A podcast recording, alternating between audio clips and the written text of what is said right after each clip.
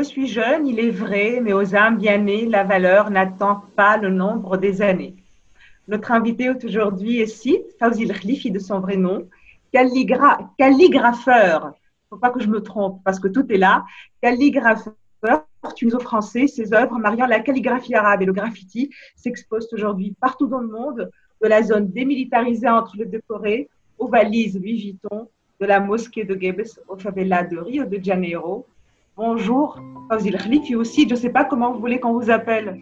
Vous pouvez m'appeler Fawzi, il n'y a pas de problème. On connaît ce nom d'Alcide. non, c'est Fawzi. Bonjour Maya. D'accord. Je suis ravie de vous accueillir aujourd'hui, Fawzi. Moi aussi. Merci de m'avoir invité. Alors, Fawzi Khlifi, avez-vous reconnu euh, la citation que j'ai vue en exergue? Euh, Je l'ai entendue, mais je ne peux pas vous la, je peux pas, je peux pas dire qui en est l'auteur. Vous devriez, vous devriez. Ah ouais? C'est Corneille, c'est le CID. Ah, le CID, bah oui, je suis C'est Corneille. Donc, Fawzi Khlifi, donc dès l'âge de 16 ans, on vous apprend le, le CID de Corneille à l'école. Et vous vous êtes affublé de ce surnom euh, CID, CID, Seigneur. Vous vouliez Seigneur de quoi au juste? Vous aviez commencé à graffer à l'époque? Ouais, j'avais 16 ans à l'époque, j'étais en cours de français à Paris. euh, en banlieue parisienne. Et notre euh, Madame Lacroix de son, de son nom, notre prof de français nous disait qu'on étudiait donc le site de Corneille et, euh, et, notre prof nous disait que le, le Cid venait en fait de l'arabe El Saïd, qui voulait dire l'homme, le maître, le seigneur. Et puis, à l'époque, je commençais, je commençais un petit peu à graffer. Et, euh, il y a une tradition qui veut qu'on doit se choisir un, pseudonyme. Et donc, euh, je me dis, voilà, j'étais, j'étais le maître, le maître de la rue, mais ça n'avait pas vraiment de sens, en fait. Et puis aujourd'hui, plus tard, à l'époque, je l'écrivais S-C-I-D, et euh, un petit peu plus tard, euh, milieu des années 2000, j'ai changé en SEED où à partir du moment où j'ai commencé à, à, à, m'intéresser à la calligraphie arabe. Mhm. Vous avez changé, euh, ce n'est pas aussi une référence à la graine ouais, Exactement, en fait, c'était ça, c'était plus la graine à la recherche de ses racines, et donc c'était c'était ça l'idée qui était derrière, ce pseudonyme. Et puis mhm. c'est resté. Et donc il y a des gens aujourd'hui qui pensent que mon prénom c'est elle et mon nom de famille est Sid, donc c'est marrant, mais voilà, mhm. c'est un pseudonyme qui, qui, est, qui est resté avec moi et aujourd'hui, voilà, je l'ai conservé et je l'utilise toujours. Euh, sur votre page Instagram, j'ai vu que vous faisiez appeler le site de Teboulbou. Le site de Teboulbou, ouais, c'est euh, c'est juste une petite référence en fait. Au, donc je suis originaire à, côté de Gabes. En fait, je devrais dire le site de Teboul-Boulogne parce que j'ai grandi à Boulogne-Billancourt à Paris. Et donc, euh, ouais, c'est juste une petite référence. J'avais, euh, c'est une ville où il ne se passe pas grand chose en fait. Teboulbou, et c'est juste un, un village où on allait quand, quand bah, j'ai passé tous mes étés là-bas. Et euh, il y a une, en fait, une, une, une, dimension, une valeur très affective. Je porte en fait ce, ce petit village dans mon cœur et il se passe vraiment rien. Et j'avais créé à l'époque une, une, page sur Facebook qui disait un jour j'irai à Tiboulbou et je voulais, en fait, j'essaie de, de, grandir la chose, mais euh, ouais, c'est juste une petite, euh, une petite dédicace, on va dire. Mhm. Dans votre adolescence, vous êtes intéressé concomitamment au graffiti et à la danse. Ouais sérieusement à la danse. Donc, on va dire que vous êtes rabattu sur le graffiti parce que vous étiez un piètre danseur. Non, j'étais un bon danseur. Je pense que j'avais pas. Euh, je pense le temps, en fait. Je dansais beaucoup avant de commencer à travailler. J'ai euh, donc j'ai découvert en fait le, breakdance et, et, le graffiti en, même temps. Donc je peignais plus pour le quand j'avais le temps et je dansais vraiment de façon très très sérieuse. Euh, j'avais mon petit groupe et donc on faisait nos, nos, petits spectacles, on faisait aussi nos battles ah, à l'époque. C'était sérieux, c'était organisé. C'était très sérieux, ouais.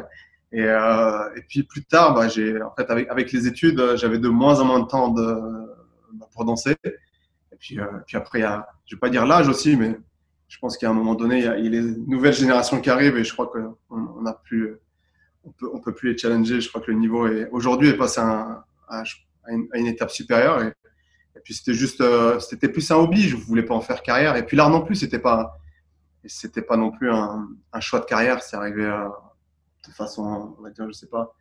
C'était une, pas une opportunité. Ça s'est présenté à moi. Et puis euh, je crois qu'il y a aussi un feeling. J'avais, en fait, de formation, j'étais, consultant en fait en supply chain management. J'ai pas étudié l'art. Eu. on va y venir. On va y venir. On va laisser ça alors donc, et à peu près à la même période, il se passe beaucoup de choses dans cette période de vos 16 ans. À la même période, vous êtes initié à, à l'arabe littéraire que vous ne parliez pas avant, vous ouais. n'écriviez pas. Est-ce cet apprentissage qui va vous donner envie de prendre le chemin que vous avez pris aujourd'hui ou est-ce la découverte de Al-Hurufiyya, du courant Al-Hurufiyya de Hassan al-Masoudi Non, en fait, c'est un mix de tout. C'est qu'il y avait, euh, donc, quand j'avais 16, entre 16 et 18 ans, il y avait ce gros questionnement identitaire. Donc, je suis, je né à Paris, euh, et puis chaque été, euh, on allait en Tunisie. Euh, à Paris, à l'âge de 13-14 ans, on m'a insulté en fait. je me rappelle, je sais pas ce que ça voulait dire. On m'avait traité de bougnoul parce que je rentrais du collège et puis il y avait un chien derrière une vitrine dans un bureau et je faisais peur au chien pour rigoler. Le chien, en fait, plus je bougeais, plus il s'excitait. Et le monsieur est sorti de son bureau, il m'a insulté, il m'a traité de bougnoul. Et moi, je sais pas ce que ça voulait dire bougnoul à l'époque.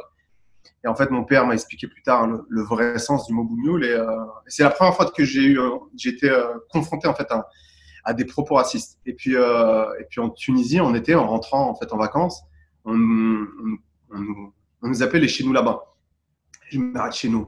Et donc c'était euh, très jeune en fait, j'ai senti ce, ce, conflit où j'avais besoin en fait de choisir entre être français ou être tunisien. Et j'avais pas l'impression que je pouvais être les deux en même temps. Et, euh, et puis en me regardant dans un miroir un petit peu plus tard, j'ai l'impression que je ressemblais plus à un Tunisien de souche qu'un Français de souche. Et donc j'ai cru que je devais faire le choix en fait entre être français ou être tunisien. Et donc, euh, je me suis rendu compte que je parlais pas la langue, je parlais le belge, l'arabe dialectal. Euh, je parlais donc le tunisien à la maison, mais je, je connaissais rien. Je savais ni lire ni écrire. Je, connais, je connaissais rien en termes de musique, je connaissais rien en termes d'histoire. Et, euh, et, donc, c'est là que j'ai commencé à, prendre des cours du soir à Paris euh, pour apprendre à lire et écrire. Et puis, euh, je me rappelle, il y avait un, des profs d'arabe qui était calligraphe. Et donc, quand j'ai vu, la première fois que je l'ai vu, en fait, faire une calligraphie devant moi, j'étais impressionné. Je lui ai demandé, en fait, s'il pouvait m'apprendre. Et, il n'a pas refusé, mais il m'a dit qu'il n'y avait pas assez de personnes intéressées par la calligraphie arabe pour pouvoir ouvrir une classe. Et plus tard, en fait, j'ai commencé à reproduire des calligraphies classiques. Euh, et puis, petit à petit, j'ai découvert, en fait, des, des artistes calligraphes contemporains comme Hassan Massoudi, Njal Mahdawi, et, euh, et c'est là que j'ai compris qu'il y avait vraiment un, mouvement, mais je me suis pas inscrit dans le mouvement de la Haloufia, pas du tout. C'est plus tard en fait que j'ai compris qu'il y avait un mouvement qui s'appelait comme ça. Moi, j'étais très, euh, au début, j'avais ce, ce, background de, de, graffiti où donc j'avais mon, mon pseudonyme El Cid que j'écrivais en arabe, Alif, Lam, Sin, Yadel. Et petit à petit, je me suis rendu compte que c'était ennuyant de prendre toujours les mêmes lettres donc j'ai commencé à utiliser des mots et que je peignais en plus grand, et une petite murale et une plus grande. Et, il y a eu les réseaux sociaux qui, ont, qui sont arrivés et qui, ont fait que mon travail été remarqué. Puis les gens m'invitaient. Et c'est là que en fait, j'ai commencé à, ma carrière artistique a pris une autre dimension. Mais c'est euh, ce qui est, en fait, je trouve ça ironique et marrant en même temps, c'est que c'est la calligraphie arabe, en fait, en, avançant dans mon parcours, je me suis rendu compte que jamais j'aurais été capable de faire ce que je fais aujourd'hui si j'avais pas été français euh, aussi. Parce que, parce que si j'avais été conditionné, on va dire, par les lettres arabes depuis mon plus jeune âge, jamais j'aurais euh, pris le risque en fait d'étendre un livre ou de retourner un bas ou de, de twister un wow. Euh, Peut-être que vous n'auriez pas eu aussi cette quête identitaire qui vous a poussé en quelque sorte vers la calligraphie arabe. Exactement, exactement. Mais c'est la calligraphie arabe qui m'a permis en fait d'accepter mon, mon identité française et en fait qui m'a permis de réconcilier les deux. Et, euh, et aujourd'hui, voilà, c'est plus c'est plus un choix, c'est plus une question que je me pose. Il y a il y a pas il y a pas de choix à faire en fait. Pour moi, l'identité est faite de de plusieurs euh, Exactement. Et, euh, et donc je les embrasse en fonction de l'endroit où je suis. Aujourd'hui, moi, quand je vais à Tunis, je fais exprès de parler avec l'accent du sud de Gab pour qu'on sache vraiment que je suis une personne de Gabès et c'est quelque chose que je revendique. Et, euh, et aujourd'hui, voilà, je revendique mon côté franco-tunisien ou tunisio-français, ça dépend de quel côté de la Méditerranée vous êtes. Mhm. Euh, donc, Esside, malgré votre attirance pour l'art dès vos 16 mhm. ans, vous ne choisissez pas de faire des études artistiques. Vous choisissez des études sérieuses, entre guillemets. Vous faites, euh, vous faites les secs. Euh, donc, était-ce un choix sûr, entre guillemets aussi, qui pouvait combler les attentes parentales, vos parents qui ont durement travaillé Je rappelle que votre père a immigré en France à l'âge de Gabès en France à l'âge de 32 ans, qu'il était ouvrier Renault et que votre mère est assistante maternelle. Exactement, vous en, savez beaucoup. non, exactement, c'est ça. Et euh, bah, c'est, euh, je pense que c'est plus sociétal. Euh, souvent, quand on fait des études, au niveau familial, on nous pousse à. Voilà, on veut que. Les parents veulent qu'on soit ingénieur, docteur, avocat, quelque chose qui. Quelque chose de, sûr. Quelque chose de solide. Aujourd'hui, je pense qu'il n'y a, vraiment rien de sûr. Et, et c'est qu'on n'a pas aussi assez d'exemples d'artistes qui, qui arrivent en fait à, à en vivre. Et, et c'est pour ça que moi, j'incite les gens à, prendre ce risque, mais le risque, il été mesuré. Donc, moi, j'ai fait mes études. Une fois que j'ai eu mon master à l'ESSEC, je suis parti aux États-Unis. Euh, j'étais donc directeur supply chain pour une boîte d'agroalimentaire française qui est installée là-bas. Et puis, euh, en fin 2009, je suis convoqué euh, par le, le, directeur de la société et qui me dit exactement dans ces termes, Monsieur Cliffy, il est temps pour vous de passer à autre chose. J'ai été viré. En fait, toute une partie du management pour des raisons euh, d'introduction de, des syndicats dans la société. Euh, il fallait en fait, ils devaient faire un, geste fort et donc ils ont viré tout le management. Et on m'a dit qu'il fallait que je passe à autre chose. Et, euh, donc j'ai déménagé à Montréal juste après. J'ai eu j'ai été embauché dans une société, j'étais consultant en supply chain management. Et en fait, dès la première semaine, je me suis posé la question qu'est-ce que je fais là? C'est pas pour moi. Et, il y a cette phrase de mon ancien boss qui me disait que je devais passer à autre chose. Elle résonnait toujours dans ma tête. Et, euh, et donc, je gérais mon temps d'une façon complètement différente. Et donc, je m'imposais de peindre tous les week-ends. Qu'il pleuve, qu'il neige, qu'il vente, j'allais peindre. Et je même peint à moins 14 degrés à Montréal, une murale, et j'ai fait perdre mes doigts. Et, euh, et, et c'est comme ça, en fait, que petit à petit, j'avais ce besoin. C'était plus. Euh, et je voulais pas en vivre. Je, je, même quand on m'invitait à peindre des murales ou on m'achetait des tableaux, euh, souvent c'était, euh, je faisais même pas payer. C'était à titre symbolique. Et j'avais en fait un besoin viscéral de passer à autre chose, de, de, de peindre. Et j'avais pas l'impression aussi d'être utile dans ce que je faisais. Mais l'idée, l'idée de changement, l'idée de vivre de votre art, arrive un jour avant la naissance de votre fille. Exactement. Qu'est-il arrivé ce jour-là? Était-ce un déclic ou une maturation? Je pense que c'est un déclic, une maturation, en tout cas de mon côté. Je le voyais comme ça. Quel âge aviez-vous? Quel âge aviez-vous à l'époque? J'avais 28 ans. Aujourd'hui, j'en ai 38, donc c'est il y a 10 ans. Euh, du côté de mes parents, c'était euh, T'es fou Qu'est-ce qui t'arrive? T'as un travail qui paye bien. Euh, en fait, voilà, pour eux, peindre dans la rue, c'était pas, c'était pas un métier. Et je le vois toujours pas comme un métier. C'est une passion que je vis. Et en fait, c'est euh, à la naissance de ma fille. Donc, euh, ma fille est née le, 6 novembre 2010. Euh, Maya, en plus, elle s'appelle Maya. et je le ferai avec plaisir. Et, le, et en fait, le 4 novembre 2010, je démissionne. Elle devait naître le 5. En fait, elle est née le 6 au matin. donc, je démissionne. C'était mon dernier jour de travail en tant que consultant en supply chain. Et pour moi, c'était le, le moment de faire le, de faire le saut. Je me, dis, je me disais que si je prenais pas ce temps, euh, si j'arrivais pas en fait à gérer ce moment-là, il y avait un changement qui venait dans ma vie, donc je voulais faire ce changement aussi de carrière. Et, euh, et puis voilà, je, dis souvent à ma fille que j'aurais dû peut-être l'appeler Baraka. Elle est venue comme une sorte de bénédiction dans ma vie. Et, voilà, et puis depuis dix ans, je, je, vis de mon, je vis de mon art. Et, et euh, mais c'est pas facile tous les jours. Et souvent, on a cette, cette, cette image très romancée des artistes, euh, très bohème, où voilà, euh, c'est beaucoup de travail. Moi, je travaille tout le temps. C'est 24 heures sur 24. Même quand je dors, je travaille dans la tête. Euh, quelle a été l'expérience, la première expérience, qui vous a fait comprendre que vous pouviez vivre de votre art? Wow. La première expérience Je ne sais pas en fait, parce que c'est venu de façon très. Ça arrive de façon très graduelle. Donc, je suis mhm. arrivé je, travaillais, j'avais mon job de consultant et puis je prenais des congés sans solde pour pouvoir honorer les commissions qu'on faisait. Donc, euh, je me rappelle la première fois que j'ai été invité pour peindre une murale, c'était à Chicago. On m'avait invité à Chicago et j'étais surpris. Et j'avais demandé, euh, j'avais répondu à la personne qui m'avait invité, laissez-moi regarder les prix des billets et je reviens vers vous euh, très rapidement. Ils m'ont dit non, mais on paye le billet. Je dis ah ok. Et puis ensuite j'ai répondu ok, est-ce que vous me conseillez un hôtel pas trop cher à Chicago? Ils m'ont dit mais non, on prend en charge l'hôtel aussi. Et en fait, vous, vous, faites voyager, vous me payez tout, et puis pour peindre. Et, euh, donc, j'étais très surpris parce que c'est pas quelque chose auquel je, je, m'attendais vraiment pas ça du tout. Et, euh, et donc, j'ai eu ça, et puis ensuite, j'ai commencé à faire une première expo, j'ai vendu quelques toiles. Et je me rappelle, mon premier vrai collectionneur, c'était mon ancien boss. Jean-Yves Popovic. Je ne sais pas si elle va regarder l'émission, mais c'est la première personne à avoir acheté, acheté un, triptyque à une expo que j'ai fait à Montréal en 2009.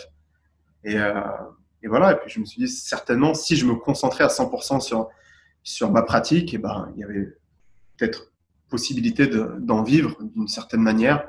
Et, et, puis ça a évolué ensuite. Ça a évolué euh, de façon très organique. C'est-à-dire que même mes objectifs ont changé. C'est à partir du moment où, les commissions étaient plus grandes, où euh, j'ai plus de visibilité, euh, j'ai j'ai fait le choix en fait de, faire mes propres projets et pas seulement faire des projets où, on me paye.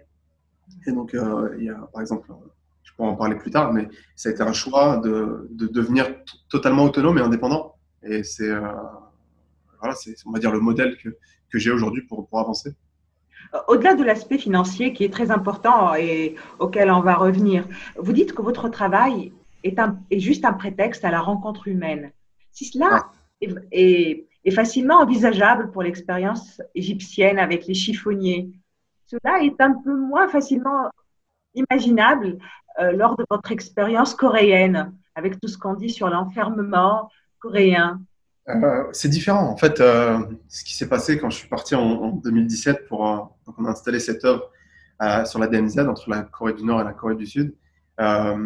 j'ai eu la chance de rencontrer. En fait, on a, j'ai fait un atelier peinture avec une centaine de, de jeunes Sud-Coréens de quartiers défavorisés à travers toute la Corée qui sont venus et j'étais surpris en fait de voir des adolescents qui me parlaient de réunification, qui me qui disaient qu'ils en avaient marre en fait des stéréotypes faits sur les Nord-Coréens qu'ils parlaient la même langue, qu'ils avaient euh, euh, la même culture, qu'ils mangeaient à peu près les, la, même nourriture, et qu'il y avait une, image qui a été créée et qui était certainement fausse, et qu'il fallait pas réduire le peuple coréen à l'image de leur, de leur président.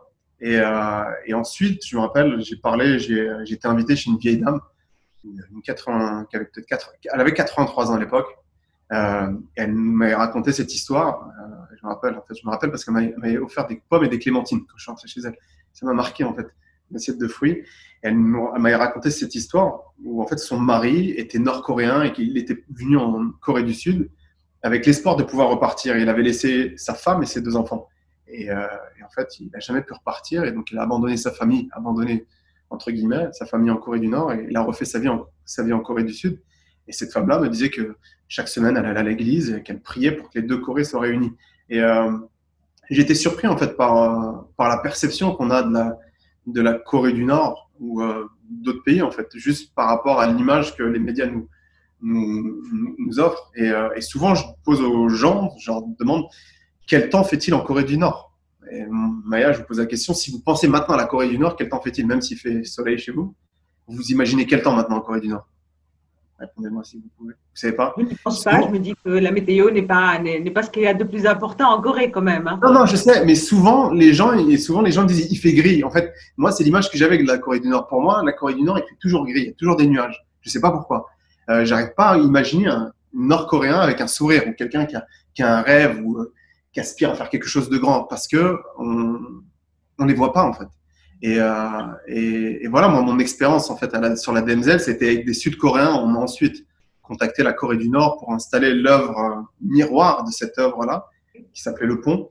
Et on a eu une réponse positive en fait de la Corée du Nord, mais on n'y est jamais allé. En fait, j'ai eu un peu peur. Mhm. Dans ce cas particulier, euh, le cas coréen, mais en général, qui choisit le, le message? C'est moi. Vous, le commanditaire, toujours Non, c'est moi. toujours. Il n'y a personne qui m'impose le message que j'écris. Euh, si je suis commissionné, euh, souvent je, dis à peu près ce que je vais faire et souvent je change d'avis au moment où je commence le boulot. Euh, mais dans tous mes projets, c'est moi qui choisis le message. Et, en fait, c'est la partie la plus difficile de mon travail. C'est qu'il y, a un gros travail de lecture qui se fait, de recherche. Euh, par exemple, en Corée, Corée, sur la DMZ, j'ai utilisé un poème d'un poète nord-coréen géographiquement, parce qu'il est mort avant la séparation entre la Corée du Nord et la Corée du Sud, et qui s'appelait Kim So-wol, et qui avait écrit un poème qui s'appelait euh, Impossible d'oublier, et qui était euh, une sorte de poème d'amour sur une personne qui n'arrive pas à oublier une autre personne. Et, euh, et ce poème est devenu une chanson folklorique dans le sud de la Corée. Mm-hmm. donc, euh, donc, on a trouvé, j'ai trouvé ce poème en coréen, en anglais, et ensuite on l'a traduit, on l'a traduit du coréen à l'arabe. C'est souvent ma, belle-mère qui m'aide à faire les traductions pour être sûr que je fasse pas de faute. Et, et c'est ça, et c'est la partie la plus, la plus difficile. Et souvent, le, le, message aussi me permet de convaincre les personnes, euh, les personnes ou la communauté chez qui je veux faire mon projet. Par exemple, le projet chez les, chez les chiffonniers du Caire. Euh, donc c'est un projet qui est autofinancé, qui n'a pas de sponsor, qui a aucune autorisation gouvernementale aussi. La seule autorisation que j'ai eue, c'est une bénédiction du prêtre, le père Samaran, euh, qui est lui, le leader en fait de cette communauté, qui est une communauté copte de 70 000 personnes qui réside à en fait, euh, -hmm. au Muqattam en Égypte, au Caire. Et, euh, et, donc, quand je, suis, je l'ai rencontré, ce prêtre, la première fois que je suis allé dans le quartier, pour, pour repérer, en fait, faire mon repérage, il, il m'a dit Qu'est-ce que tu vas écrire? Et je lui ai dit bah, Je ne sais pas. Je ne savais pas en fait ce que j'allais écrire. J'avais aucune idée. Et, puis, moi, je découvrais le quartier, donc je ne savais même pas le thème, le thème du projet. Je ne savais pas que je voulais parler de la perception. Pour moi, j'avais juste cette idée un petit peu euh, idéaliste de vouloir embellir un quartier euh, pauvre et euh, jugé sale, et aussi jugé pauvre, parce qu'ils ne sont pas forcément tous pauvres là-bas. Et je me suis rendu compte que voilà, en fait, c'était un, une industrie qui faisait. En fait, cette communauté a, développé le système de recyclage le plus performant au monde il n'y a personne qui fait ce qu'ils font. Et donc, ma perception, elle a changé. Et puis, euh, je suis parti à la messe. Ils appellent ça l'Ishtimer, la, la réunion, le, le, le jeudi soir. Et c'est là qu'en fait, j'ai entendu le prêtre Saman parler pour la première fois. Et je me suis rendu compte, en fait, de qui il était réellement. Et je voyais les gens comment ils lui sautaient dessus, ils prenaient des selfies. Et juste après, moi, j'avais rendez-vous avec lui. Et il m'a posé cette question qu'est-ce que tu vas écrire? N'oublie pas que c'est un quartier chrétien. Et il m'a dit pourquoi tu n'écris pas euh, Dieu est amour Je lui ai dit ouais, c'est bien. Et il m'a dit pourquoi pas genre, béni soit le peuple d'Égypte? J'ai dit ok, c'est intéressant. Euh, et je lui ai demandé de me laisser un, quelques temps pour revenir vers lui avec la phrase. Et ça m'a pris exactement cinq mois pour trouver cette citation de saint Athanas d'Alexandrie qui a dit au IVe siècle quiconque veut voir la lumière du soleil se doit de s'essuyer les yeux. Et euh, donc, je suis reparti en décembre 2015 à la réunion du jeudi soir en Égypte. Et puis, je l'ai rencontré je lui ai dit, c'est ça que je vais écrire. Et puis, euh, il a dit, OK, moi, OK, j'approuve. Et donc, il nous a bénis et puis il nous a ouvert le quartier. Et, euh, c'est comme ça que voilà, je suis rentré dans ce quartier-là. Peu de personnes rentrent. Et puis, après, le reste est, est magnifique. Et pour le support, on a parlé du message, mais il y a aussi le support. Vous vous êtes plein à maintes reprises quand vous choisissez des, des murs aseptisés. Qui choisit le support en général? Ouais, Souvent, je refuse en fait ce genre de murs. J'aime bien les, j'aime bien les murs qui une texture, qui une histoire, une sorte d'âme. J'ai euh, un, membre de mon équipe, Wahid, qui, qui dit souvent euh, l'homme qui parlait à l'oreille des murs. Euh, J'en sais pas que de moi, mais c'est vrai en fait. Il y a une vraie relation qui se crée. Je pense que les gens vont me prendre pour un fou, mais euh, il y a une sorte de. C'est comme un animal, on va dire, sauvage qu'on essaie de dompter. Et je l'ai souvent ressenti. Et des fois, je suis devant un mur et c'est pas la même chose. Par exemple, le mur du Caire, il y avait vraiment il y a eu un clash au début entre moi et ce mur-là. J'ai le mur de la mosquée de Gabès, pareil. J'ai mis trois semaines à le dompter. Et il y a souvent cette. Euh... Ouais, je pense que c'est une, métaphore que j'utilise beaucoup. Ouais, je pense que les, murs sont souvent des animaux euh, sauvages. Et, euh, et, il y a une certaine approche à avoir. Et c'est comme ça que je vois. Après, je parle au mur. Je ne sais pas si j'en parle peut-être. Et il vous parle aussi. Ouais, vous dites que vous êtes contre le, le, street art qui est juste là pour décorer. Ouais. Qu'est-ce à dire? Non, en fait, sans vouloir critiquer personne ou quoi que ce soit ou quelconque initiative, c'est juste, j'ai l'impression, depuis euh, quelques années, on a beaucoup euh, d'initiatives artistiques qui sont très intéressantes, mais qui, euh, qui sont juste là pour, pour décorer. Donc, on voit beaucoup d'artistes qui viennent pour un temps donné, qui sont qui peignent des murs et il n'y a aucune interaction avec, euh, avec la communauté, avec l'espace, avec les gens, avec l'endroit, avec, euh, avec l'histoire de l'endroit. Et pour moi, c'est important, en fait, euh, en tant qu'artiste, de ne pas s'imposer. J'ai cette, je compare souvent ça à une sorte de colonialisme. Donc, je viens et je mets mon œuvre et puis je repars.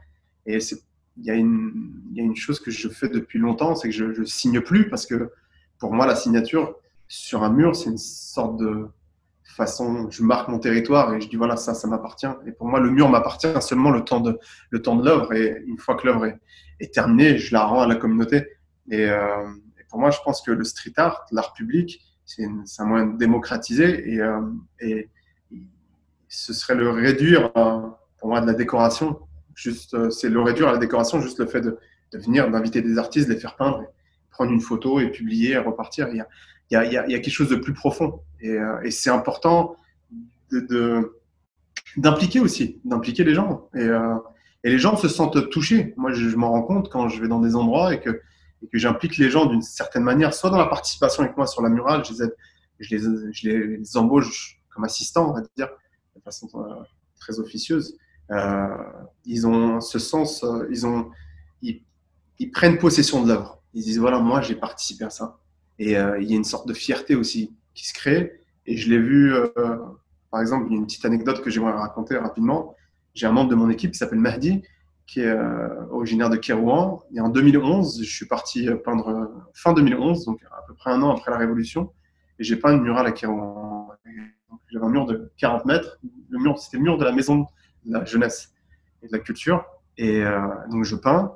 Et puis il y a ce jeune garçon, Mehdi, qui était là. C'était les vacances de Noël qui passent et qui allait travailler. Je me rappelle, il travaillait dans une pizzeria au bout de la rue et qui me dit Qu'est-ce que tu fais? Je dis, ouais, je suis artiste, voici ce que je fais et je vais peindre en fait ce mur. Il me dit, est-ce que je peux t'aider? Je dis, ouais. Et donc en fait, il a laissé tomber son job de pizzaiolo et il est resté avec moi pendant dix jours à peindre du matin au soir. Mais pas que lui, il y a aussi son frère qui est venu, Maher, et puis ensuite euh, deux filles et deux autres personnes. Et donc on était six. Et euh, ces six personnes-là n'étaient pas payées. Euh, je leur avais rien demandé, c'est eux qui sont venus euh, de façon très spontanée. Et, à la fin, ai demandé, mais les gars, moi, je suis pas facile, je suis pas très facile en tant, en tant qu'artiste, quand je travaille, je suis très dur, pas dur, mais je suis très, très carré. En fait, j'ai cette mentalité de logisticien qui fait que voilà, il faut que ça marche dans un certain. Et euh, on m'a dit, ouais, mais en fait, nous, ce qu'on veut, c'est qu'on est fiers, en fait, de, laisser notre race ici. On, sera encore plus fiers dans 10 ans ou 20 ans quand on passera avec nos enfants. On dira, voilà, tu vois, le, le bleu, là, c'est moi qui l'ai fait. Moi, j'ai participé à cette œuvre. Et donc, il y a, les gens s'approprient mes œuvres. Et, c'est, euh, et je pense, d'une certaine manière, c'est, c'est ce que j'essaie de faire. Et donc voilà, après, je respecte tout le monde, les gens qui font des initiatives dans la rue euh, différentes des miennes, je respecte, mais je trouve que des fois, ça manque de profondeur, c'est tout. Si là, vous venez de, de, traduire street art par art public. Ouais. Et là, ça m'interpelle, parce que ouais. le public art et le street art sont deux choses différentes. Est-ce qu'aujourd'hui, vous êtes dans le public art, vous avez des commanditaires, vous n'êtes plus dans la spontanéité de street, du street art? Ah si, si, je suis toujours dans la spontanéité, Maya. Moi, je, j'ai toujours mes bombes de peinture. Si j'ai l'occasion d'aller peindre sans, sans autorisation, je veux dire pas de façon vandale, mais de façon illégale, je le fais toujours. Je mets toujours en place mes propres projets. projets. Euh, euh, donc je décide d'un endroit à travers le monde euh, et, et je, je, fais le nécessaire. Et comme vous avez des commandes d'institutions, euh, ouais. les commandes d'institutions, ce n'est pas du street art. Donc c'est du public art. C'est pas le public art, c'est pas c'est pas mauvais. Non pas... non, il n'y a rien de mauvais. Il y a rien de mauvais. Après, c'est quelle définition on donne au public art à l'art public? Est-ce que l'architecture Le street moi, art est spontané. Le public art est commandité par des institutions qui veulent mettre l'art dans l'espace public. Certainement, ça, je pense que c'est une façon de voir les choses. Maintenant, euh, je pense que le, le, street art peut être aussi commandité. Euh, après, quelle est la définition? Je sais, moi, ces dernières années, je vois beaucoup de gens qui essaient de donner des termes euh, au street art, au graffiti. Moi, en tant qu'artiste, j'ai mon, mon, plus gros défi, c'est de retirer, de sortir de toutes ces boîtes. Parce qu'on on me définit comme calligraphiti artiste, alors que c'est un terme que j'utilise plus. J'utilisais à l'époque, mais que j'utilise plus. On parle de. Utiliser moi-même, j'aurais pas dû alors. Non, non, non, pas du tout. Non, vous avez dit calligrapheur, il n'y a pas de problème. Je, je... Après, c'est, c'est, on... je pense que c'est dans la nature humaine de vouloir mais de donner des définitions aux choses. Et euh, moi, aujourd'hui, j'utilise la calligraphie arabe. Je fais de la sculpture, je, fais, je fais de la peinture sur toile, je fais de la peinture sur mural, je fais euh, des petits graffitis de temps en temps. Mais euh, c'est, c'est difficile de donner un terme. Et quand je dis de l'art public, euh, l'architecture, l'architecture, pour moi, c'est de l'art public. Parce que euh, pour moi, un architecte, c'est un, artiste. Et il y a des choses que je vois, je dis c'est magnifique. Et une sculpture dans l'espace public, c'est de l'art public. Le street art aussi, c'est de l'art public. Donc l'art public englobe beaucoup de choses. Après, c'est très difficile de définir. Et je pense que ma définition s'opposera à la définition d'un autre artiste ou d'une institution. C'est pour ça que il n'y a, a, pas de vérité absolue par rapport à ça. Euh, Sid, vous refusez le street art qui est là juste pour faire joli, ouais. mais en même temps, vous déclarez à Inkifada vouloir sortir du processus de l'art dit révolutionnaire. Ouais. Où en êtes-vous dans votre démarche? Vous ne voulez euh. pas être dans l'art dit révolutionnaire en même temps le, street art qui fasse joli Non. Non, en fait. Euh, La troisième fois. non, non, en fait, j'essaye de créer ma propre voix. Il y a, un artiste que j'apprécie beaucoup qui, s'appelle Christo. Une fois, je lui ai demandé comment, comment, je lui ai comment il faisait. Il m'a dit mon approche et mon parcours euh, a certainement marché pour moi, mais ne marchera pas pour toi. Et, euh, et, j'essaie en fait de, créer mon propre chemin. Maintenant, l'art révolutionnaire, c'est que ah, je suis d'origine tunisienne, je suis tunisien, euh, je parle en arabe. Donc en, 2011, quand il y a la révolution en Tunisie, beaucoup de gens qui m'ont contacté en me demandant en, pensant, et j'ai même eu un article dans je ne sais plus quel journal qui disait que j'avais libéré mon peuple avec mes graffitis. Et ça m'a énervé parce que j'étais pas en Tunisie pendant la Révolution et que j'ai pas voulu en fait surfer sur cette vague. Pour moi, c'était très opportuniste d'utiliser la Révolution pour euh, mettre la lumière sur moi. Donc le premier le, le, récit, le récit révolutionnaire se cherchait des icônes. Ouais, mais je voulais pas en fait être, je voulais pas qu'on qu'on romance mon histoire parce que j'étais tunisien et que je peignais en arabe et que je peignais sur des murs. Et euh, c'était, je voulais pas être l'artiste opportuniste. Et aussi, euh, euh, il y a des gens qui sont morts, il y a des gens qui ont, ouais, décédé, qui ont perdu des membres de leur famille pendant, pendant, pendant, les, euh, pendant la révolution en, 2011. Et pour moi, c'était, c'était malsain de, de, bah, de profiter en fait de cette occasion pour, pour, voilà, pour mettre la lumière sur mon, sur mon travail. Et c'est pour ça que les projets que j'ai même fait en Tunisie après, euh, et le projet, par exemple, un des, mes plus gros projets en Tunisie, c'est les murs perdus. Les murs perdus, j'ai évité d'aller dans les. Euh, donc, les murs perdus, juste pour résumer, c'est un road trip que j'ai fait en, août 2013. Et je me suis arrêté dans 17 villes et villages à travers la Tunisie. Euh, et l'idée, c'était quoi? C'était de faire découvrir la Tunisie. Donc, je sais que on parlait souvent des problèmes économiques, politiques et sociaux qui, qui, était en Tunisie à l'époque. Et je me suis dit, on oublie notre, notre richesse culturelle et historique. Et donc, je vais aller à la recherche en fait, de, de, ces petites pépites, de ces, pépites, de ces petites, petites pépites et, euh, et, les faire découvrir au monde. Et en fait, c'était une, sorte de découverte personnelle parce que je suis allé dans des endroits que je connaissais pas. J'ai rencontré des peuples que je connaissais pas, des communautés que je savais même pas qu'il y avait des berbères. Moi, à l'époque, j'étais ignorant. Je savais pas qu'il y avait des berbères en Tunisie. Euh, j'ai rencontré les pêcheurs de Kirkena, les, les bédouins de 12. Euh, la communauté juive de Riyad. Euh, et, j'ai évité d'aller dans les zones, en fait, euh, zones médiatiques comme Gasserine ou Sidi Bouzid, parce que je voulais sortir en fait de ce récit révolutionnaire et que l'art en Tunisie était automatiquement lié à la révolution. Il y a beaucoup d'artistes qui étaient là et qui étaient très actifs avant la révolution et la révolution était une partie, était, on ne peut pas dire une parenthèse, pour beaucoup d'artistes. Et, voilà, je pense qu'il y, a une continuité. Et, aujourd'hui, je pense que quand je parle d'art révolutionnaire, c'était cet art où, euh, où on, revendiquait le, genre, le power to the people. En fait, c'est ces petits messages qui sont très, très populistes. Voilà. Et voilà, j'ai voulu aller dans cette direction qui est un petit peu différente. Mais je respecte tout le monde, hein, Maya. Oui, oui, oui je le conçois. Euh, aujourd'hui, vous êtes, vous êtes installé à Dubaï et cela a pu surprendre. Tant Dubaï euh, passe pour être le, le, vecteur de la culture du mall plus que de l'underground. Euh, en fait, je sais qu'il y a beaucoup de personnes qui s'interrogent sur ça. En fait, j'ai un atelier à, Dubaï et un atelier à, Tunis. et ça, il y a peu de personnes qui le savent.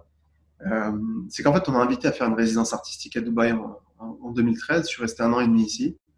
Et euh, l'idée, c'était de, sortir de cette résidence à quelque chose de nouveau. Et c'est pendant ces un an et demi que j'ai développé mon travail en 3D et mes sculptures. Et puis j'ai quitté Dubaï. Ensuite, il y a un endroit dans la zone industrielle de Dubaï qui s'appelle El Rose, un espace qui s'appelle Al Sarkal Avenue, qui, euh, qui s'étendait. Et on m'a proposé d'ouvrir mon atelier là-bas. Et euh, j'ai accepté l'idée, donc j'ai ouvert mon atelier. Et c'est un atelier qui est ouvert au public. C'est-à-dire que tout le monde peut passer, pousser la porte et, euh, et, rentrer et voir en fait ce que c'est qu'un atelier d'artiste. Et l'idée, c'était d'avoir le, même schéma que, que, mon travail dans la rue. Quand je peins dans la rue, je demande pas aux gens de passer et de fermer les yeux. Ils sont témoins du travail, ils peuvent rester, s'asseoir et regarder. Souvent, j'ai des gens qui, euh, qui restent trop longtemps et ça m'agace un peu, mais l'idée c'était vraiment ça, c'était démocratiser l'atelier d'un artiste. Et après, je passe, euh, ce qui est marrant, c'est que voilà, je suis attaché à cet endroit physiquement, mais je passe très peu de temps ici. Mais, et puis le, choix d'ouvrir un atelier à, Tunis aussi, pour moi, c'était important de, me reconnecter en fait avec la Tunisie. Donc en début 2019, donc un peu plus d'un an, j'ai ouvert un atelier qui est, à la Marsa, qui lui n'est pas ouvert au public. Et on a aussi ouvert une, maison d'édition qui s'appelle Point à la ligne, qui, édite en fait les, qui publie mes, les livres sur mon travail. Ça, c'est le côté indépendant, autonome que je mentionnais au début de ne craignez-vous pas d'être récupéré, d'être aspiré par un système euh, marchand qui galvaude l'art? Là, on va parler de la limite entre l'artistique et le commercial. C'est une question très difficile. Ah, y avez-vous pensé, par exemple, en collaborant avec Louis Vuitton? Euh, À ma grande surprise, quand j'ai reçu cet email de Louis Vuitton en 2012, euh, je me suis dit, c'est bizarre quand même. En fait, il y avait ce clash entre le luxe et le street art. Ces deux mondes, pensent inconsciemment, euh, sont en opposition pour beaucoup de personnes. Après, euh, quand j'ai fini mon master à l'ESSEC, j'ai postulé chez Louis Vuitton. Et euh, ils m'ont même pas répondu, ils n'ont même pas répondu à ma candidature. Et, euh, et revanche, alors. non, et voilà, donc c'était c'était ce côté, euh, il y avait cette revanche en fait que j'ai voulu prendre d'une certaine manière et pour moi aussi montrer, montrer voilà, ça peut être un exemple aussi pour pour des jeunes artistes de dire que on n'est pas, voilà, je viens pas d'un milieu social très élevé et que en y croyant, en travaillant beaucoup et puis en prenant les, bonnes décisions, bah, on peut certainement y arriver. Et, euh, puis, il n'y a, pas, a pas de. Je pense qu'il n'y a pas de. Pour moi, c'est des, des, clashs, c'est des conflits qui sont. qui n'ont pas lieu d'être. Euh, pourquoi un artiste doit refuser une collaboration avec Louis Vuitton? Avant, ils ont une histoire de collaboration avec des artistes. Donc, euh, passer derrière, euh, derrière Stephen Prowse, pour moi, c'était un honneur. il y avait Murakami qui était passé avant moi. Donc, quand on me demande, moi, jeune artiste franco-tunisien, euh, né en banlieue parisienne, issu de la Tunisie. Voilà, on vous demande de mettre mon nom sur une, écharpe Louis Vuitton. Je me dis, c'est magnifique. Et puis, euh, et donc voilà. Après, après il y a aussi un truc que peu de personnes savent, c'est que le projet Louis Vuitton m'a permis de financer le projet Lost Halls en Tunisie. C'est-à-dire qu'avec l'argent que j'ai fait avec Louis Vuitton, une partie de l'argent m'a permis d'autofinancer mon projet Les Murs Perdus en Tunisie et de publier, d'auto-publier euh, un livre en anglais et un livre, un livre en français sur la Tunisie. Et, euh, un autre truc que, je n'ai jamais mentionné publiquement et je pense que je vais le faire aujourd'hui pour la première fois, euh, j'ai fait donc de l'argent avec le foulard et ensuite Louis Vuitton m'a demandé de peindre sur des valises. Directement. Donc les foulards étaient vendus en magasin partout à travers le monde et les valises ont été mises aux enchères chez Christie's, une vente aux enchères Christie's en octobre 2013. Et les trois valises sont parties pour un montant de 86 000 dollars et, euh, et, la moitié des bénéfices ont été versés à une, organisation que Louis Vuitton a choisie, qui s'appelle Start. Et l'autre organisation est une organisation qui s'appelle, euh, à l'époque, qui s'appelait Un enfant en espoir, aujourd'hui Darna, qui est géré par Elias Boussard. Et euh, l'autre moitié était versée à cette organisation. Et vous pouvez les contacter vous dire exactement ce qu'ils ont fait avec l'argent, puisqu'ils ont, ils m'ont envoyé tout un descriptif avec tous les reçus, où est-ce que chaque centime a été dépensé en 2015. Et, euh, et voilà. Donc, euh, c'est en fait, c'est pourquoi je le fais. Pourquoi je le fais C'est la question que je me pose. C'est souvent la question que je me pose. Quelle est l'intention derrière? Et c'est un, débat que j'ai souvent dans ma tête. Pourquoi je fais les choses? Pourquoi je ferais ce projet-là et pas celui-là? Mais il n'y a pas de problème. Et je conseillerais à tous les auditeurs, en fait, à tous les, les, les tous les internautes qui vont regarder cette vidéo, de lire un, un livre d'une femme qui s'appelle Isabelle de Maison Rouge, qui a écrit un livre qui s'appelle euh, le mythe de l'artiste. Et en fait, qui casse tout ça, cette image de. la bohème. Ouais, la bohème. Et pourquoi, pourquoi j'ai deux enfants, je suis ma femme, j'ai, je veux faire vivre mes enfants, j'espère avoir d'autres enfants. Et, et, euh, et, pourquoi je devrais toujours. Euh, pourquoi un artiste devrait toujours vivre la misère ou connaître en fait... Le mot d'entrepreneuriat artistique ne vous dérange pas? Pas du tout. Pas du tout. Et, euh, et je, je, je, conseille beaucoup de gens sur les réseaux sociaux. Il y a plein de gens qui me contactent et qui me demandent comment je fais. Et, et je me dis certainement, je ferai un, je, pourrais même faire un, cours en ligne où j'explique vraiment comment comment on s'organise. Après voilà, c'est de façon très modeste. J'ai une, une, équipe que j'ai montée à travers les années qui travaillent avec moi. Et, pour moi, c'est aussi une façon de gérer. Donc, je dis jamais qu'ils travaillent pour moi. On travaille tous ensemble, quelle que soit la position de, la personne dans la société. et puis, et puis il y a aussi un côté social. Donc, vendre aujourd'hui, j'ai mes œuvres qui sont vendues pour plusieurs milliers de, dollars. C'est bien, j'en suis conscient, je suis content de ça et pour moi c'est un certain succès. Mais euh, quelle est la finalité? Est-ce que comment réutiliser cet argent? Et avoir aussi une, approche sociale du travail, de, de l'art, pas juste euh, voilà, pas juste être dans les dans les beaux dîners, et les belles expositions à New York ou à Paris ou à Tunis, mais comment euh, mettre, comment être utile. C'est surtout ça en fait. Et je pense que c'est la question que je me posais quand j'étais encore consultant. J'avais l'impression de servir à rien. Et aujourd'hui, en tant qu'artiste, j'ai une petite utilité. Et je me dis, j'essaie de voilà d'apporter ma pierre à l'édifice d'une certaine manière. Et, euh, voilà. Et puis on, continue comme on peut. Hein. Sid, euh, aujourd'hui, vous êtes plus connu à l'étranger qu'en Tunisie. Euh, votre graffiti sur le minaret de la mosquée de Jara a pu faire grincer des dents. L'un de vos dessins sur les marques de l'ancienne mosquée de Hakouda a été rapidement vandalisé. Euh, votre œuvre sur le site de Star Wars à Ankojmal a été aussi euh, vandalisée. Ça a été arasé à coups de pierre. Cependant, euh, j'ai lu sur, sur votre Instagram que vous commencez à vous faire à ce côté éphémère de votre œuvre. Et à l'époque, vous avez même dit apprécier ces réactions car cela a nourri le débat sur la place de l'art en islam euh, En fait, ce qui s'est passé, c'est que j'ai, avec le temps, euh, je pense aussi la maturité, appris à me, détacher de mes œuvres. Et c'est pour ça que j'ai arrêté de les signer aussi. Euh, je dis souvent que l'œuvre m'appartient pendant que je la peins. une fois que l'œuvre est terminée, bah, elle appartient au public. Et, et, c'est vrai, j'ai vu, j'ai vu beaucoup de débats en fait. Ce, que j'aime le plus quand je parlais d'expérience humaine, c'est aussi voir comment une œuvre artistique peut regrouper des gens de bords complètement différents. Et je l'ai vu quand je peignais le, minaret de la mosquée de, Gabès, euh, voir les débats qui se créent en fait autour de l'art public. Et des gens qui disaient non, on n'a pas le droit de prendre une mosquée, d'autres personnes qui disaient pourquoi pas. Euh, et aussi, je me rappelle à Kouda, il y a ce, un, mur en face de la mosquée d'Akuda qui a été vandalisé avant même que je puisse prendre la photo. J'ai fini le mur le soir et je suis revenu le lendemain pour prendre la photo, la photo et, quelqu'un a mis, je pense, toute sa rage. Et, euh, donc, je sais pas, il a dû prendre un, tournevis et gratter. Et ça, pour moi, ça donne une. C'est pas une cicatrice. Je pense que ça rajoute de la profondeur à l'œuvre. C'est que il y avait quelque chose peut-être de dérangeant pour cette personne. Je sais pas ce que c'était. Et euh, je ne sais pas en fait comment interpréter ça, mais pour moi, c'est euh, c'est un, un bon outil. Euh, J'arrive à. L'art permet donc, l'art est un prétexte pour regrouper les gens et les rapprocher, et je le vois.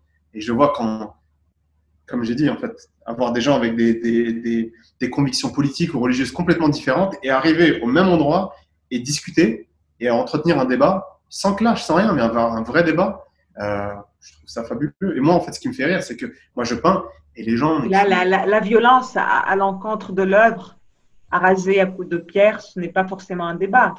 Ouais, mais un clash. Ouais, c'est un clash, mais j'y étais pas, moi, je l'ai pas vu en fait. Et je me dis, euh, peut-être le gars, il s'est envoyé avec sa femme le soir même, et puis il a mis sa rage sur mon œuvre, et il s'est dit, moi aussi, je vais être artiste. Euh, après, je, je, le prends de façon positive. C'est, euh, j'ai comme une fois, il y a un monsieur que j'aimerais vraiment rencontrer. Je connais pas son nom. Euh, J'aimerais le revoir. Je l'ai rencontré en 2012 à Paris. Euh, il y avait la galerie Itinérance qui, euh, qui, avait monté ce projet à Montry et qui avait invité des artistes à peindre dans ce petit village à côté d'Euro Disney. Et, donc ce monsieur, qui était un, habitant du village, avait autorisé donc pour que son mur soit peint. Et donc je commence à peindre. Et je me rappelais, c'était 2012, donc j'étais encore un petit peu, pas dans la révolution, mais j'avais une série de murs qui s'appelait je le récupère, je me réapproprie le violet. Et c'était euh, c'était par rapport au violet de Ben Ali, parce que quelques mois avant, à Kérouan, on m'avait demandé surtout de ne pas utiliser le violet. Et j'avais accepté. Et quelques temps après, je me dis, c'est pas possible. Il y a des gens, un mec qui s'est approprié une couleur. Et donc, moi, aujourd'hui, j'accepte de ne pas utiliser cette couleur parce qu'elle est associée à Ben Ali. Et donc, je peignais que des murs en violet. Et j'écrivais Astal Gérald Ben Je me réapproprie, le, le, violet. Et, euh, et, ce monsieur, il est arrivé, il était sorti de chez lui, puis donc j'étais en train de peindre, il a reconnu donc que mes lettres étaient du script arabe, et il s'est énervé, il a demandé d'effacer cette merde, désolé pour, la, vulgarité, d'effacer cette merde de mon mur. et donc, on a effacé le mur. Et une semaine après, je suis donc Mehdi Benchir de la galerie Itinérance me contacte en me demandant de, de revenir peindre un, un, mur à Montry et que le mur appartenait à la mairie. Et donc, je dis OK, je reviens. Et en arrivant dans le village, le mur était exactement juste en face de la maison de ce monsieur.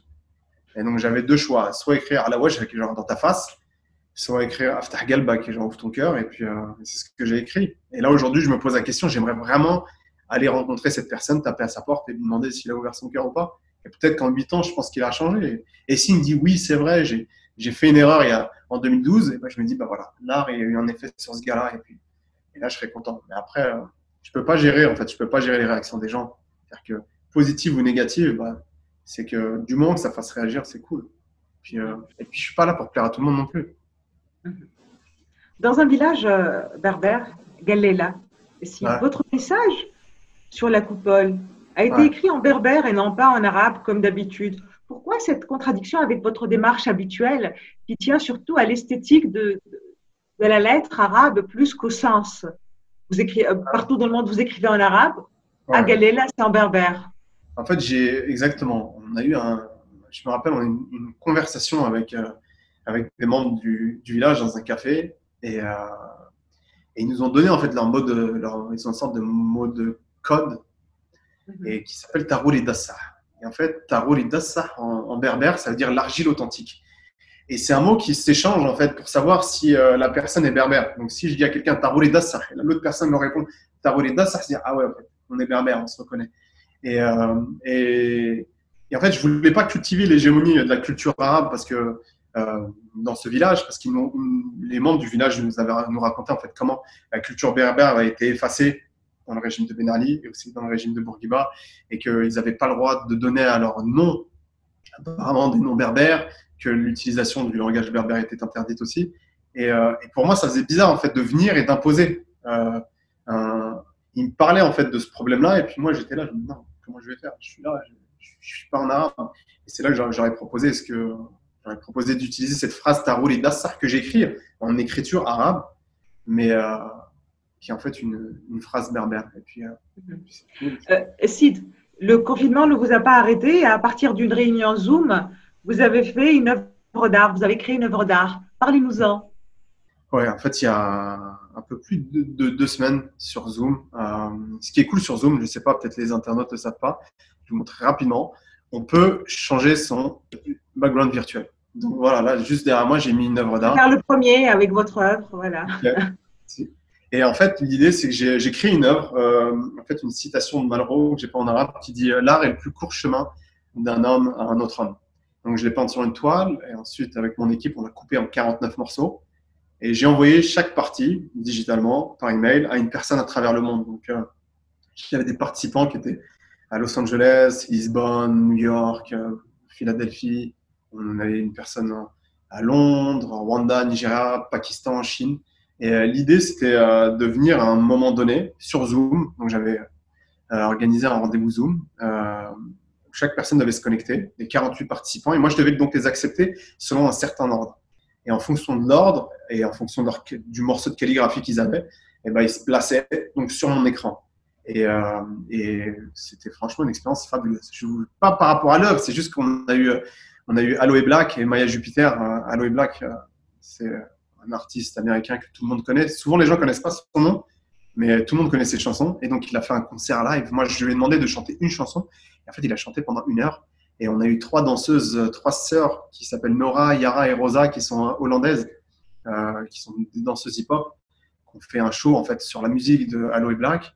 Et, euh, et moi, j'étais en fait, j'ai pas, je me suis pas rendu compte de ce qui se passait parce que j'étais concentré sur les gens qui m'appelaient en me disant Fauzi, je suis connecté, quand est-ce que tu m'acceptes? Et des personnes qui se déconnectaient, qui perdaient leur connexion et donc qui étaient mis au bout de la chaîne. C'était compliqué. Et, et à la fin, j'ai vu en fait, on a enregistré l'appel qui a duré une heure. Et je les regardais et je me disais, ouais, c'était magnifique, les gens ils dansaient, c'était la folie, c'était, c'était, non, c'était formidable. Et, euh, et l'idée, en fait, l'idée de ce projet, c'était, euh, bah, une fois, une fois de plus l'expérience humaine, parce que voilà, je ne peux pas aller dans la rue, mais c'était de récolter des fonds en fait pour l'hôpital de, de Mohamed Ben à, à Gebs, euh, ma ville d'origine, et l'hôpital de Boulogne-Billancourt où j'ai grandi. Et donc on a édité une lithographie, une édition de 49 qu'on a On a vendu, tout vendu en fait, en quelques jours, c'était fou. Et donc, la moitié des bénéfices va être versée à l'hôpital de Gap, c'est l'autre moitié à Boulogne-Billancourt. Merci. Merci, Sid, pour la fraîcheur du propos. Merci à vous. Pour la sincérité aussi du propos. Merci encore. Merci de nous avoir écoutés, merci de nous avoir suivis. À la prochaine déconfinade. Nous allons nous quitter en musique sur un choix musical de Sid. Exposez-nous votre choix musical pour aujourd'hui. Euh, cette chanson Love to the World, en fait, c'était une, euh, c'était une musique sur laquelle je dansais à l'époque quand j'étais un b-boy, quand j'étais un breaker. Et, euh, donc il y a beaucoup de nostalgie quand je l'écoute. Et donc c'est pour ça. Et puis je pense que le message est très. Donc vous allez danser là. On va vous voir ah, danser. là, merci encore, Sid. Merci encore et à bientôt, j'espère. À bientôt. Au revoir.